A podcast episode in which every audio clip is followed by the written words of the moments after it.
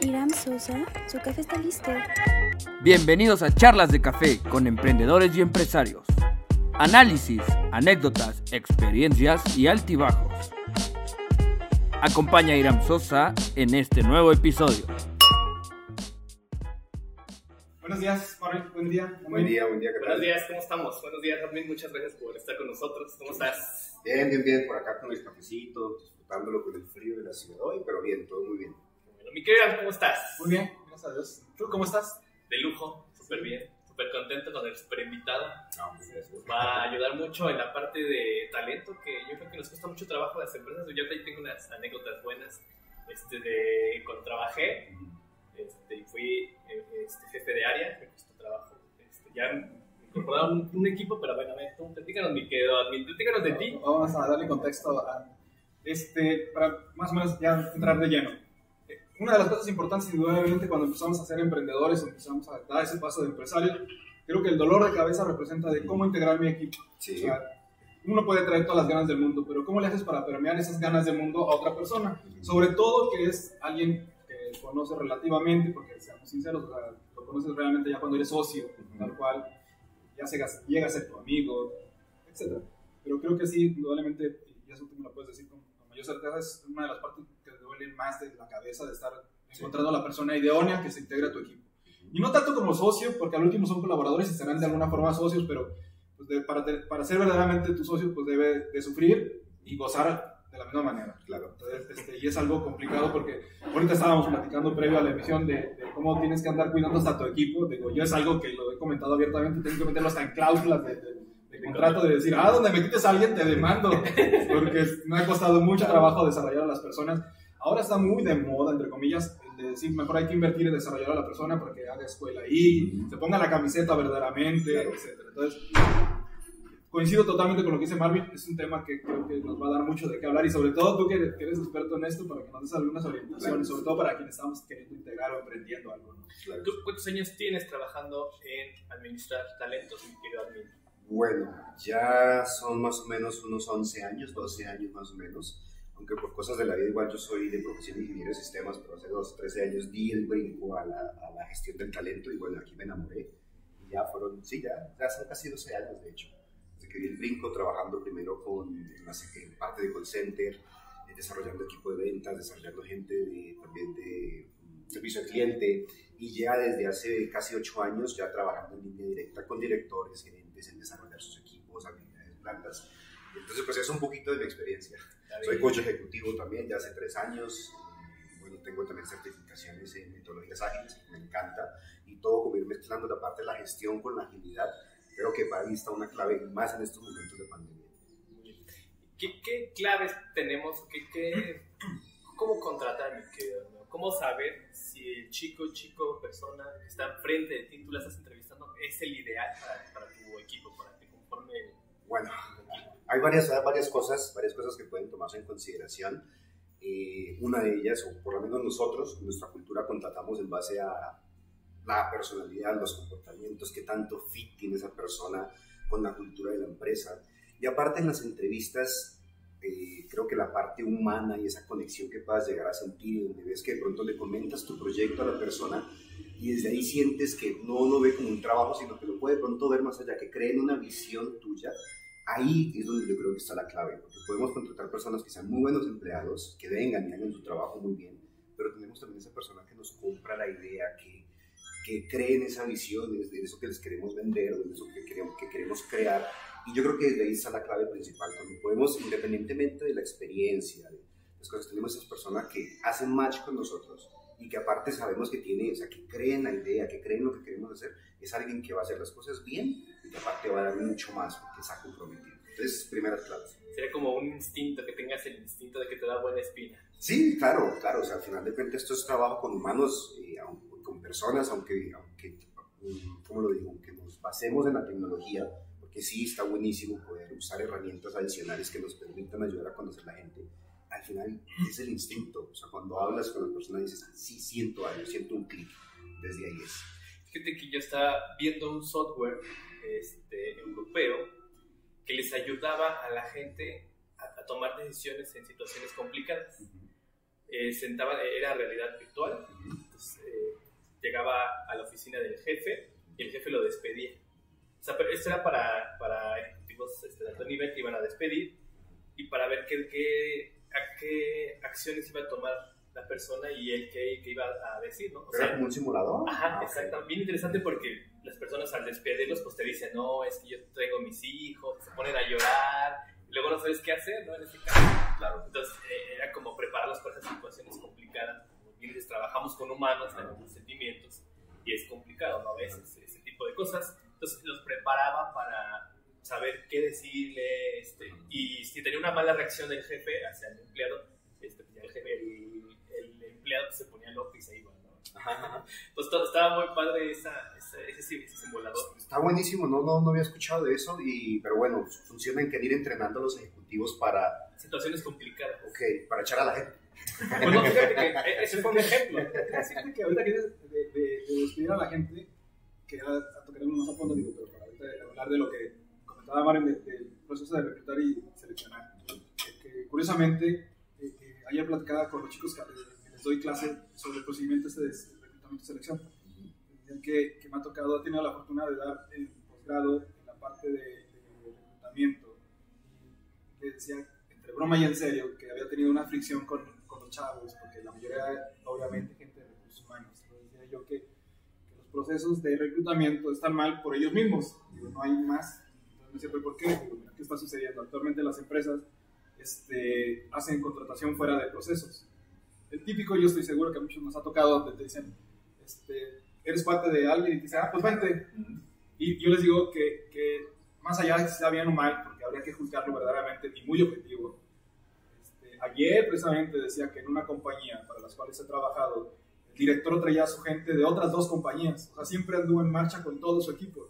Digo, ¿creen que esté bien o esté mal? La gente de primera instancia, cuando se ve como un empleado más, dice, pues está mal, ¿no? Porque llega y nos quita trabajo y llega otra gente nueva. Digo, bueno, si lo ves de ese aspecto sí, pero también entiéndelo como posición director. Claro. Confía en ellos, es efectiva la- el resultado que da porque lo ha hecho en otras dos anteriores compañías. El, el vicepresidente de esta compañía, de las que les decía a ellos, le mandó estrictamente porque yo lo conocía también de él, los había traído. Es, es una práctica muy común. Digo. Ahora digo, sean objetivos. El hecho es no hemos logrado hacerlo a través de nuestros procesos, porque si lo lográramos no tendríamos esa dificultad de que, ah, es mi cuate, me lo traigo. ¿A cuántos de nosotros aquí en México, y espero, creo que muchos, muchos países latinos hacemos esa práctica de decir, ah, pues es mi cuate, me lo traigo? No sucede mucho. Sí. O sea, hasta en la parte como empresas, o sea, Sí, pero pasa he llegado a otras donde ha sido por recomendación, porque eres amigo, o porque tienes confianza, o sea, ese vínculo de confianza, pues no tienes que estarlo, digamos, sufriendo para lograrlo. Pues mejor con el que ya conozco, así ya sé qué es bueno y qué es malo. Sí. Entonces, este, creo que sí es un proceso muy complicado ese de, selección y reclutamiento. Y volviendo al tema nada más para no cerrarlo porque lo dejé abierto. Yo he dicho que de las actividades más horribles que me ha tocado realizar es el despedir. No es sencillo. Necesitas tener toda una formación porque no estás despidiendo a una persona, estás dejando sin trabajo a una familia. O sea, y eso es, o sea, si, no, si no eres sensible en eso, o sea, eres un desgraciado. Porque realmente, o sea, yo, mucha gente cuando lo platico dice, ah, no se dificulta correr, yo voy y te digo que lo corra. Y digo, pues ojalá fuera así, digo, porque entonces estás demostrando que eres una bestia. Digo, porque quiero verte del otro lado, a ver si es cierto que te digan, oye, te vas a quedar sin trabajo, a ver qué A haces así, sí, que te lo suelten así de la, de la Exactamente. noche a la mañana, a ver qué pasa. Exacto, yo les digo que, que fue una de las primeras actividades que sufrí cuando empecé a tener gente a cargo, que me dijo mi jefe, pues ya decidimos si vamos a despedir a fulanito. No pude dormir ese día, te lo juro, no pude, porque dice, ¿cómo le digo que se quedó sin trabajo? O sea, yo sabía que era casado, o sea, no, te lo juro que me podían en el alma y me pudo en ese momento. Obviamente, pues ya, de alguna forma, pues te vas endureciendo el corazón, te va tocando la- los, los años, ¿no? Y encuentras de todos modos la manera de ser sensible. Eh, yo creo que más bien es eso, o sea, sí, de pronto, hasta cierto punto pierde uno cierta sensibilidad, tal vez, o no sé. Porque bueno, a mí me pasa, ¿no? Pero aún sigo manteniendo esa parte empática, aún le, aún le interesa, pero sí creo que es un tema de formación, de que vas adquiriendo el, modo, el, modo, aprender a, a comunicar las cosas, a comunicar las noticias difíciles, que igual todos en una posición de liderazgo, en una posición de dirección, vamos a tener que tomar eventualmente. Ahora, de- de- del proceso que decíamos de reclutamiento, de selección y reclutamiento, digo, reclutamiento y selección, perdón, en ese orden. ¿Tú qué piensas acerca de eso, de las prácticas como tal? Entiendo yo toda la especialidad que tienes, pero en las mayoría de las organizaciones, pequeñas, grandes, este, tienen ya su procedimiento y dicen, ah, bueno, es primero una entrevista previa. este, de 15 a 10 minutos, según la regla teórica. Y luego dicen, ah, viene, viene la primera sesión con recursos humanos y luego ya viene con el, el siguiente nivel, que es el, el que te está haciendo la requisición de la persona. Y todo esto lo dicen en la escuela. Como bien sabemos, y yo siempre lo he dicho abiertamente, aunque yo soy profesor, también lo digo abiertamente, no todas las recetas funcionan, porque la vida no es color de rosa. Entonces, sé de antemano en esto de los procesos que este proceso pues tiene sus deficiencias y no siempre es así sobre la regla.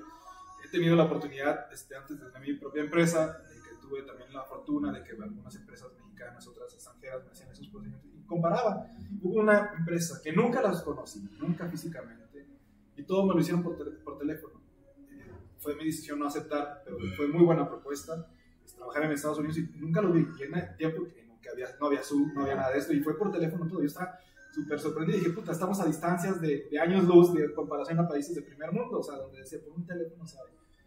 Y, y, este, y yo hasta postulando, siendo latino, después hablaba y dije, a ver si será la empresa, y ya tuve, pero y si era, y era la persona que trabajaba ahí, yo dije, pues, ¿cómo es posible? No podía creer, le estoy hablando hace más de 20 años, o sea, que me estuvieran entrevistando por teléfono sin ni siquiera este, conocerme físicamente, ¿no?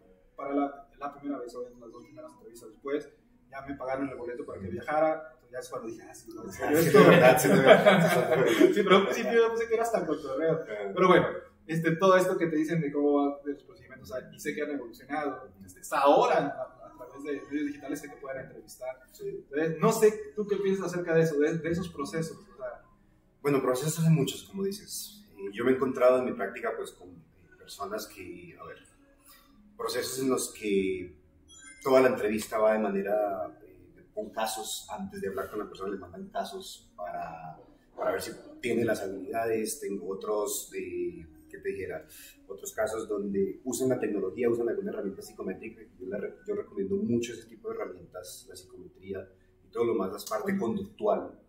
Te digo que es muy amplio y a surgiendo dudas. Hay una polémica, y te lo digo por mi empresa, que tengo gente de, de psicología, y yo les preguntaba, pues yo en mi ignorancia, les dije, oye, ¿tú qué tanto crees en los, en los, en los test?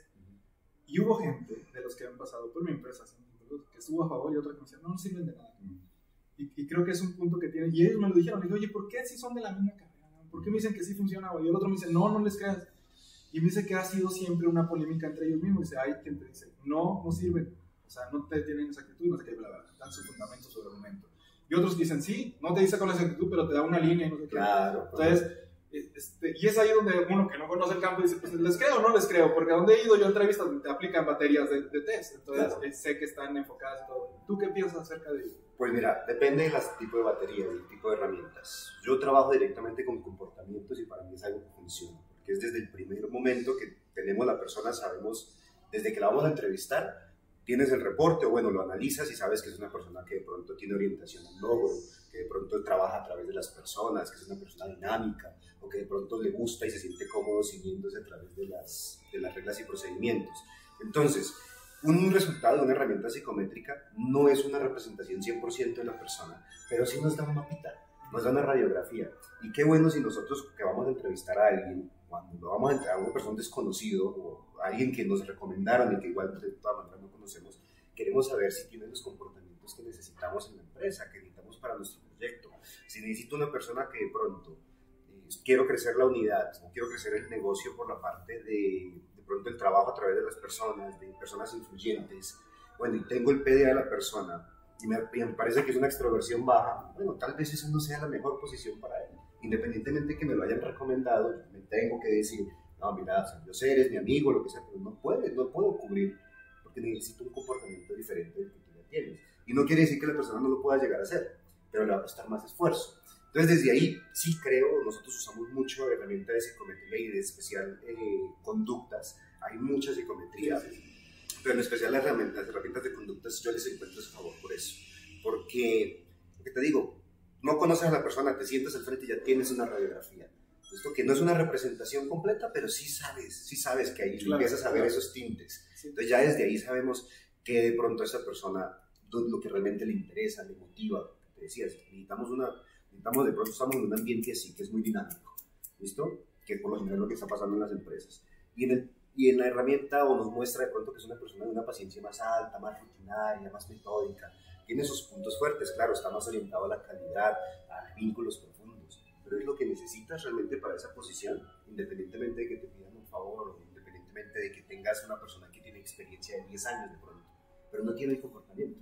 Entonces ya desde ahí, eso para mí es una herramienta eh, que se debe aplicar, pero sucede que se aplica pero no se usa. ¿Qué es lo que sucede? Se aplica la herramienta, se aplica y entregan un reportito que después va y se guarda en una carpeta. No, ahí no se hizo absolutamente nada. Ahí fue, pues hay un proceso que no sirve para nada entonces, porque la idea es utilizar la tecnología pues para que podamos tomar decisiones informadas. Y qué mejor que una herramienta que nos dice más o menos cómo se puede comportar una persona. Entonces, sí, las empresas sí lo usan, pero, bueno, lo aplican, pero ya no, le, no, hacen el análisis. Claro, o de pronto el que hace el análisis es el departamento de RH, cuando hay una empresa que ya tiene RH. Me ha pasado de pronto que trabajando con emprendedores que no tienen empresa de RH, eh, pero por lo general se queda como muy en, en, la persona que hace la entrevista y es donde digo está mal. Porque esa misma información se la tienes que pasar al jefe, esa misma información la tienes que pasar a los compañeros, para que todos sepan cuál es la mejor manera de comunicarse con esa persona, para que yo como líder, me está trayendo una persona que entrevisté una vez y visto bueno, pero no la conozco, bueno, ¿qué herramientas tengo yo para sacar lo mejor de esa persona? Sí, te, te toca uno tímido y tú eres todo extrovertido y llegas, ¿qué onda? ¿Cómo estás? Y yo así de... Claro, exacto, y ese tipo de cosas afectan, Claro. afectan o la otra persona sea chiquita, Sí. porque, porque sí, ese es un tema, de, un tema de, bueno, ¿qué le sirve? ¿Cómo me comunico yo mejor con la otra persona? Y eso es lo que creo que pasa. Qué buen tema, ¿no? De conocer a tus, conocerlos a tus, a tus compañeros en ese medio también, ¿no? Para saber cómo llegar. Qué interesante. Sí, no, a mí, de hecho, desde los call centers teníamos una práctica cuando trabajaba en call center que es el getting to know your people, ¿no? conocer a tu gente. Y era obligatorio, era una, marca, era una actividad obligatoria que, o sea, aquí no vienen solamente y es mi, es mi, mi chico, no es mi chico, es mi chico, es mi, es mi trabajador, no. Y teníamos que llegar a conocerlos y generar un rapport con cada uno de ellos. Y es importante, ahora podemos conocer a la gente más profunda o con mayor profundidad ahora con la tecnología. Y es curioso, gente, que yo siempre he encontrado, no es mi especialidad, así que quisiera que, que fuera mi especialidad, este, tengo otras opciones de, de profesión, este, pero siempre me ha sido este, muy, muy interesante este campo, sobre todo porque lo he expresado en otras charlas, eh, la base de mi empresa está en las personas. O sea, si he logrado lo que he logrado ha sido por ellos, no por otra cosa. Entonces sé lo, lo, lo complejo que es, lo complicado que representa estarlos administrando. Eh, Te, te he escuchado ahorita con, con mucha atención y lo estoy haciendo porque quiero aprender varias cosas que quiero aplicar. Ahorita me estaba funcionando la cabeza, dice, escuchándote, dije, ay, tienes razón. Y, y lo digo abiertamente, ¿qué, ¿qué es lo que hacemos nosotros? Este, y que estoy viendo que lo estoy dejando a medias. Porque lo que hacemos es que en el proceso de la entrevista sí está yendo el equipo a entrevistar. No lo clásico que es, no, ah, no, tu jefe y, y solamente con los, que, con los que vas a trabajar. Y no, yo lo que hago es que hago la entrevista primero con recursos humanos, va a ingresar con nosotros, lo entrevista recursos humanos, luego lo entrevista el equipo. Claro, digo literal, bien. como equipo, para que lo conozcan, digo, y sean libres, digo, no hagan, y lo que les digo siempre, ese pensamiento es fuera de la caja. Digo, no sigan lo tradicional de decir, a ver, ¿dónde se- ya te mandó el currículum, no le preguntes del currículum, cabrón. Sí. pues si ahí lo tienes, digo, entonces, y preguntamos cosas como, este, ¿qué, qué pasatiempos tiene, este, cómo es la relación con sus amigos, y se van conociendo, la idea es que todos nos conozcan. Fíjate, que no lo hago a nivel de toda la empresa, pero me quedaba pensando, digo, es cierto, porque debería ser a toda la empresa, va a convivir con la empresa. Ahora, otro punto también interesante, porque se me hace tan, eh, tan complejo y complicado y todo, porque quieras o no, el- tu trabajo llega a ser otra familia. Pasamos el mayor tiempo con nuestros compañeros de trabajo. Yo lo he dicho en charlas en este sentido, donde digo, créanmelo, yo llevando proyectos, conozco secretos de la gente que no saben en su casa. Se los juro, o sea, te haces tan allegado y más cuando estás coordinando equipos, te ven como una figura y te dicen, te tienen la confianza y te llegan a platicar cosas personales, cosas que a veces yo digo, no, no, ya no me platique, ya no me platique, yo no quiero saber nada. Qué bueno, qué bueno, tener- qué bueno llegar a ese nivel Exactamente, exactamente. Entonces, por eso digo que es complicado, porque si la gente no está preparada, sobre todo cuando yo doy pláticas acerca de esto, digo, hay que prepararse, digo, no es sencillo, yo lo he aprendido a la mala, no es mi especialidad, pero lo aprendo a la mala. Esa cuestión de que digo de anécdotas, de que a veces me entero de que se andan divorciando o que tienen problemas familiares, entonces no es sencillo porque esperan un consejo, como te ven como una figura, esperan un consejo. Para empezar, yo no estoy casado, yo te puedo dar yo, yo te voy a decir, sepárate, güey, estás, estás mal. Este, pero bueno, a eso se refiere. Eh, Hay muchas cosas por platicar de esto. En la cuestión de esto, de, de- siguiendo esta, de esta, esta receta, ¿qué, ya, ya no me respondes, ¿qué, qué tan conveniente es esto de que sean recomendados? No sé, sí puede ser conveniente, tan solo que nosotros de este lado tenemos que ser objetivos, no bien aprender a ser Exacto, objetivos exacto. y aprender a decir de que si es alguien que no me funciona y de pronto, eh, o de pronto pues bueno, porque, te lo recomendaron porque es muy bueno, pero no, es, no hace match con tu equipo, no hace con la cultura. Ahorita mencionabas algo muy importante. De pronto, no sé a nivel de que lo entreviste toda la empresa, pero sí el grupo de trabajo, de que de ese, ese, de hecho se llama reclutamiento colaborativo. De hecho, es involucrar a tu equipo también a que pues ellos son los que van a pasar más tiempo con ellos. También te interesa conocer su feedback, qué feedback tienen de ellos. Entonces, no necesariamente diría que es bueno o malo, tan solo diría si vamos a tomar la decisión, es, seamos objetivos. Si es una persona que trae buena experiencia y todo, pues igual hagámosle un pequeño filtro con el equipo con el que va a trabajar. Re- Créanme que el feedback o la, los comentarios que dan las personas cuando eh, se les permite entrevistar a un nuevo compañero, también a uno de este lado, eh, como que tiene menos puntos ciegos. Ellos ven otras cosas que Claro. pronto tú desde tu posición Cierto. no la vas a ver. Eso está buenísimo. Eh, y adicionalmente también se genera esta, este sentimiento de pertenencia del equipo, porque es como, ah, yo estoy participando, se está tomando en cuenta mi, mi, o mi opinión sobre estas personas que pueden llegar a integrar el equipo. Entonces, esa práctica me parece fenomenal, es muy buena, de hecho, eh, cada vez como que se hace más notoria. Eh, y de los, con los recomendados, bueno, es objetividad realmente. Creo que es, un- es una, una mera cosa de objetividad, de que realmente sintamos como dueños del área o dueños de la empresa, del negocio, que esa persona nos va a aportar en lo que necesitamos que nos aporte. Porque si no, pues, o sea, no. Realmente es un mero tipo de Claro. objetividad nada más. Hay otro aspecto también que, que, que lo, lo he criticado y, y me gustaría escuchar tu opinión. Es muy, muy común que nos volvemos, y hemos estado en contra de Marvin y yo en este aspecto de, de que queremos ser todólogos. Sí. O sea, me ha tocado las entrevistas, y lo digo yo en carne propia que lo viví cuando estaba chavo. Que me mandaban a entrevistar recursos humanos y yo me preguntaba, ¿sabes Java? Yo, yo me ponía a pensar, decía, seguro esta chica, el único Java que conoce es el de la guerra de los o sea, porque me preguntaba de lenguajes de programación.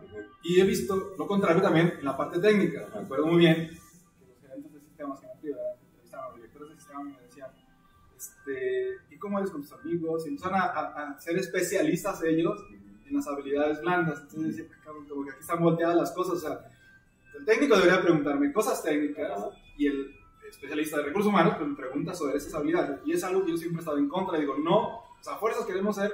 Cuando pides las evaluaciones, resulta que te dan más expectativas, este, de, de- digo, te dan más resultados de, de las habilidades este, blandas, los- la parte técnica, que de lo suyo. Al último le andas preguntando, bueno, ¿te sirve o no te sirve? Y no, no se dan cuenta. Sí, exacto. Entonces, es algo que, que, que, que he estado en contra de eso y se me hace malvado que la gente técnica diga, ah, es que quiero que sepa esto y también en esto. O sea, le dice a la es recursos humanos y el recurso humano, exactamente, el recurso humano dice, pues yo que puedo preguntar, pero si me dice algo, pues yo voy a quedar callado. Entonces, y yo, digo, tampoco soy tan sacado de onda, pero a veces me daban ganas de decirle a los recursos humanos cuando me preguntaban eso, decir tonterías, a ver qué, qué decían ellos. Dicen, no van a saber, dije, no, van a saber. No, es que no soy tan malvado, no, todavía no llegó tanta maldad. Pues mira que. mm, eh, se me pasó, se me fue la idea.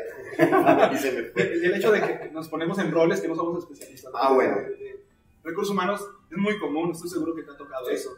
Cuando te preguntan cosas que no saben del área específica, te hablan de compras, o sea, si es de compras, pues ellos qué van a saber. Sí, no, no, no. Yo creo que, o sea, digamos, RH debería enfocarse en su, su función, que es de pronto inicialmente ver si hace un match desde la posición, desde los comportamientos.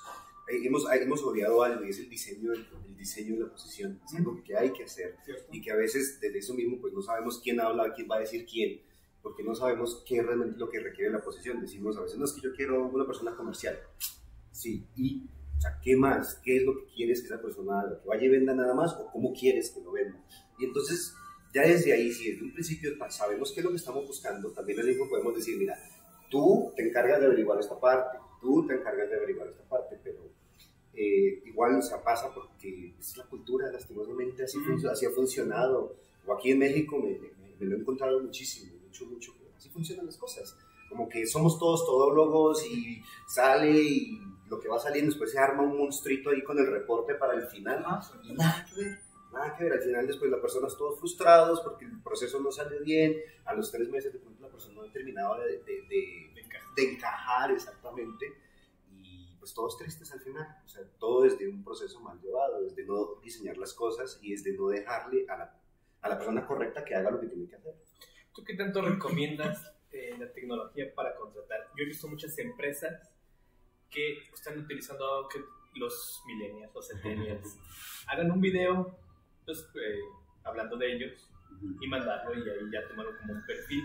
¿Tú qué tanto lo recomiendas? De hecho, bastante, o sea, de pronto con algunas preguntas muy puntuales que quieras saber, sí, pero nunca va a reemplazar una, una o ya sea una entrevista face to face o al menos una, una entrevista en el tiempo real, que puedas hablar con alguien, que lo puedas leer. Pero sí es recomendado, y de hecho cada vez salen más plataformas que te permiten a ti poner las, las, preguntas, que los candidatos te manden videitos o respondan con microvideos y después ya una inteligencia artificial califica esas respuestas. Entonces, yo estoy a favor de usar la tecnología, siempre y cuando humanizándola, ¿no? O sea, sin perder el foco de que estamos trabajando con personas. En esto de la transformación digital, para eso está la tecnología. Hay muchísimo software, muchísima información que, sea, muchísimas herramientas usémosla, pero solo aprendamos a usar, seamos humanos para usarlas, no, no veamos solamente el número. Pero si yo nos súper recomendado la, la, parte de las tecnologías, todo lo que nos dé más información y que, que facilite el trabajo, bienvenido sea. Siempre y cuando no afecte la cultura, no afecte la persona. Tú ya me quedé. sí, ya iba a decir ya la pregunta, pero eh, bueno, lo otro, lo, otro, que te iba también a preguntar, que, que, ¿cuál era tu opinión? Eh, ¿Estás de acuerdo que, que la parte de, de, de, que estamos diciendo, de hacer la, el reglamento de la selección, es el primer contacto que tienes con la empresa? Sí. De ahí que también hay que ser bien conscientes que es el punto crítico para que verdaderamente la gente se ponga la camiseta. Sí. Una de las cosas que más daña, daña a la propia empresa es que la gente no se ponga la camiseta. Y la culpa no es de ellos, es de nosotros, de las empresas como tal.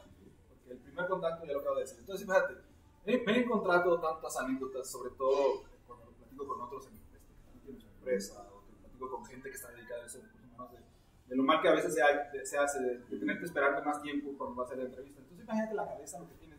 Oye, si apenas me van a contratar, yo estoy viendo que no, me, no respetan los tiempos, claro. o sea, ¿qué, ¿qué, voy a pensar? Sí. O sea, y es lo que yo digo, o sea, la culpa la tenemos nosotros en no cuidar esos aspectos, que es el primer contacto. En el hecho de, de, de igual de explicarte bien, porque te van a, te van a explicar lo que es la compañía. Uh -huh. Si no, lo más único que me ha tocado ver, y es la mayoría que lo hacen, dice, si nos conoces, o sea, bueno, sí era mi obligación conocerte, pero que digas tú, soy el experto, no, pues eso tú claro, me vas a explicar, ¿no? Cuéntame, claro. Entonces, ya resulta que ya te echaron a ti el mono, o sea, dices tú, ah, sí, pues qué fregones, ¿verdad? Entonces, yo siempre también he estado muy, muy crítico cuando dicen es que los procesos de, de inducción son la clave, sí, indudablemente, pero está desde un poco atrás, desde sí, que estás teniendo el primer atrás. contacto, o sea, debes de ahí hacer que se ponga la camiseta, sí. o sea, que vea verdaderamente. Yo lo he puesto como ejemplo, de, como siempre, de, de lo que he vivido. Mi primer este, contacto con, con la parte de recursos humanos que se hizo formidable no por eso no llegó a, llegó a ser la empresa número uno. Don Lorenzo Zambrano, en paz descanse, de Cemex. Este, cuando estaba yo en Monterrey me mandaron a, a, a hablar para ofrecerme una vacante. Yo quedé sorprendido porque cuando lo oí después, años después, a este hombre, eh, decía que su, su, empresa había llegado al número uno por la tecnología, él siempre le apostó. Yo pongo en la anécdota en estos dos sentidos, en recursos humanos y en. Cuando fui al corporativo ahí en Monterrey, este, llegué, me presenté ahí en recepción, me dijeron, ve a tal piso, ahí te van a recibir. Me subí, cuando llegué, me saqué de onda porque era un aula tremenda y había las famosas caballerizas, uh -huh. o sea, los lugares, y hasta el fondo había una barra donde atendían dos chicas. Y yo dije, ¿qué recursos humanos? Dije, me regresé, típico, este, ignorante, este, me regreso bajo a recepción y le digo, ¿cuál piso me dijo? Me dice que es el mismo piso, dije, ¿seguro? Dice, sí. Veo que se ríe, dije, no estoy tan equivocado. Llegué y dije, bueno, pues aquí es. Me fui a la barra donde estaban las dos chicas. Ya le dije quién era. Dijo, ah, sí, déjame ver. Buscaron ahí. Entran y me dicen, ah, sí, se sientan de ahí. En aquel entonces había las puras PCs, pero grandes. Ajá. Me hicieron la entrevista en la PC. O sea, te estoy hablando hace más de 25 años. O sea, yo dije, puta. O sea, si en aquel entonces este hombre le apostaba a la tecnología, con razón llegó a ser lo que fue, sí. lo es la empresa.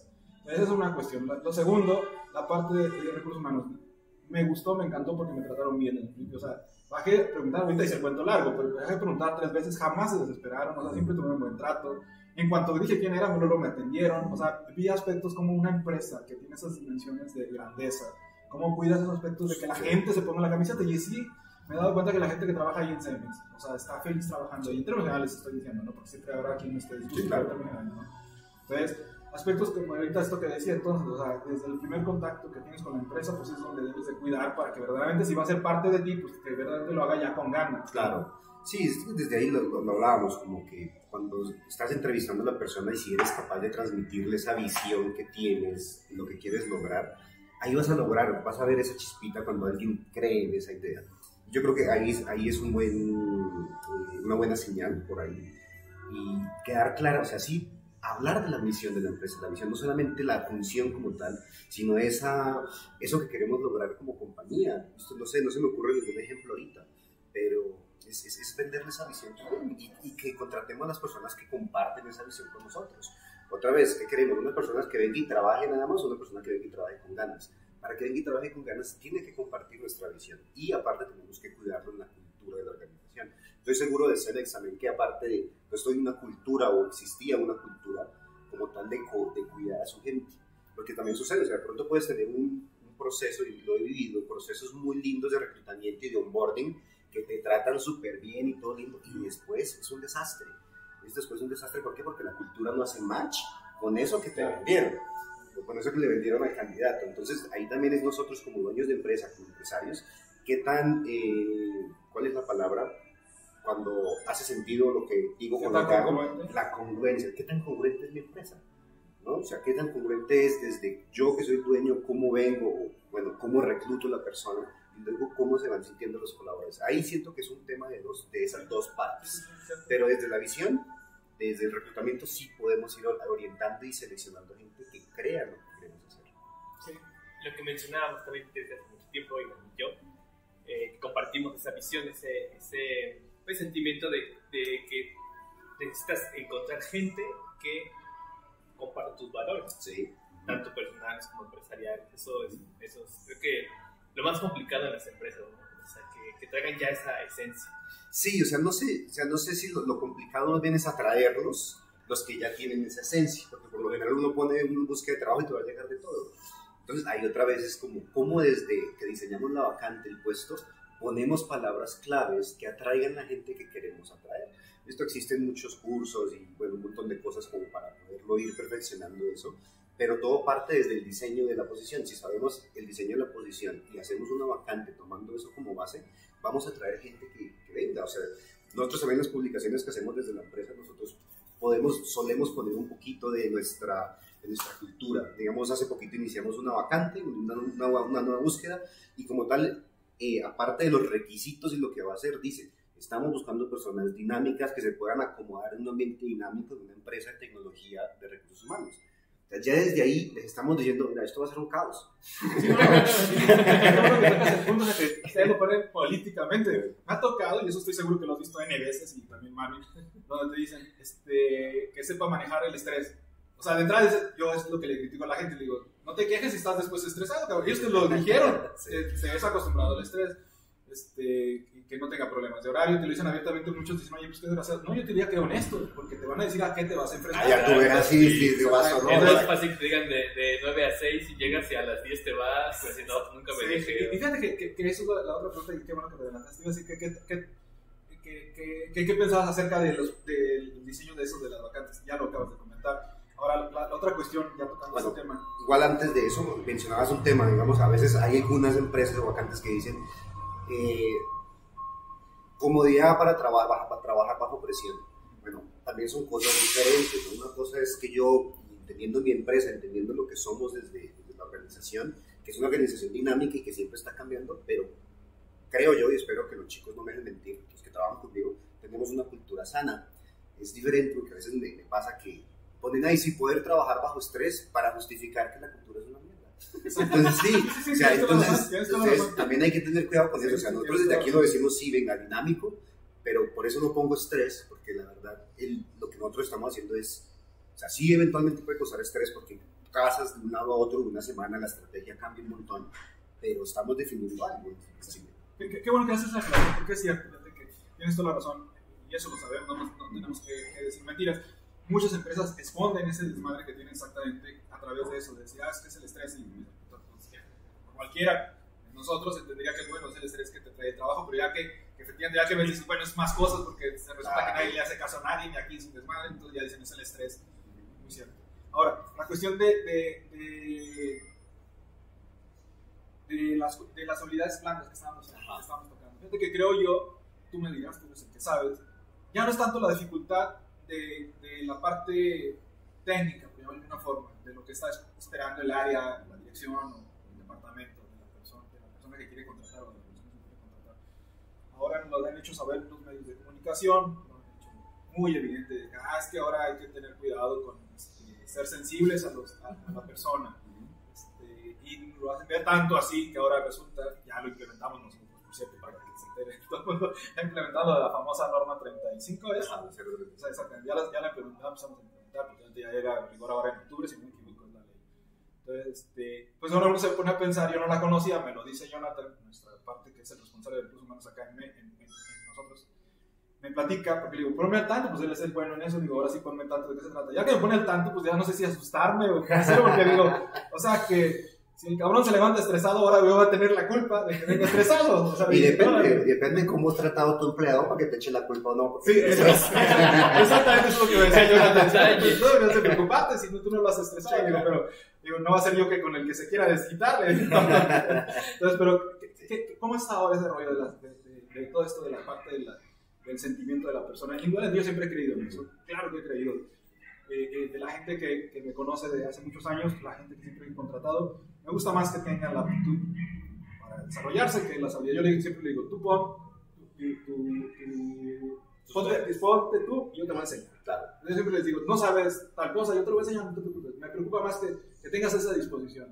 Entonces creo más en eso, confío en eso y por eso no, lo digo ahorita de broma, todo esto lo siento, pero indudablemente es una parte importante. Ahora, ¿qué tanto estamos convencidos las empresas, sobre todo las grandes, que no son tan sensibles a eso? O sea, de decir, pues como que ya ahora me va a importar cómo venga, si viene de humor o no viene de humor, o sea, como que se sacan más de onda ellos. Sí, mira, sabes que eh, en México suele, solemos tener aún ese problema o sea, de, de estar pensando en contratar personas, bueno, más bien, parafraseo, no cambio la forma. Países industrializados e industrias donde nosotros trabajamos directamente nos han ido mostrando una tendencia diferente, que es este, contratar por actitud, contrata por actitud. Sí hay unos conocimientos básicos que la persona debe tener y eso sí tiene que tener, pero más allá de eso contrata la actitud, contrata que tenga ganas, que compre tu visión, que o sea, desde ahí va. ¿Qué sucede? Que en México o en, toda Latinoamérica nos pasa que tal vez por, somos una cultura más conservadora en ese tipo de liderazgo, en ese tipo de cosas, en donde aún se le da mucho peso incluso a la universidad donde sale la persona. ¿Cierto? Incluso sí, se le da un montón de peso a eso, pero creo que es un tema ya más cultural y que yo creo que poco a poco igual cada vez los líderes y estos cambios de generación de líderes que está pasando, sí, los líderes de 50, 60 años que le están dejando el paso a los de 30, 40, que ya traemos un chip diferente, o, bueno, somos, somos desarrollados diferentes, ya como que vamos haciendo ese cambio, pero creo que es un tema cultural más en sí de, de, de la forma de liderazgo que tenemos actualmente en México. Tienes muy cierto, tienes toda la razón. Este, ahorita, para aprovechar estas pausas, para comentarios que también que se ven a la mente así rápido. Yo siempre he puesto de muestra pues, el vecino que tenemos en Estados Unidos. Yo siempre digo que, que allá, y pues, pues, todo, como todo mexicano, casi la mayoría, tenemos familiares allá, entonces y vas conociendo, ya has ido de las vacaciones, lo que fuera, pero bueno, es la, la cultura que más conocemos. Este, me doy cuenta que allá no le ponen tanto énfasis en lo que dice la formación académica. O sea, conozco gente que tiene una formación este, de sistemas, un ejemplo, y su profesión es nada que ver con sistemas, y, y- y allá no le ponen peros. O sea, dicen, ¿conoces? Ah, pues ahora le vente y ponte a trabajar, no le sé la formación académica que tenga. Lo que siempre he aclarado, no quiere decir que no le den importancia a la formación. Claro. Claro, como dijiste tú, es que necesitas de cierto conocimiento básico.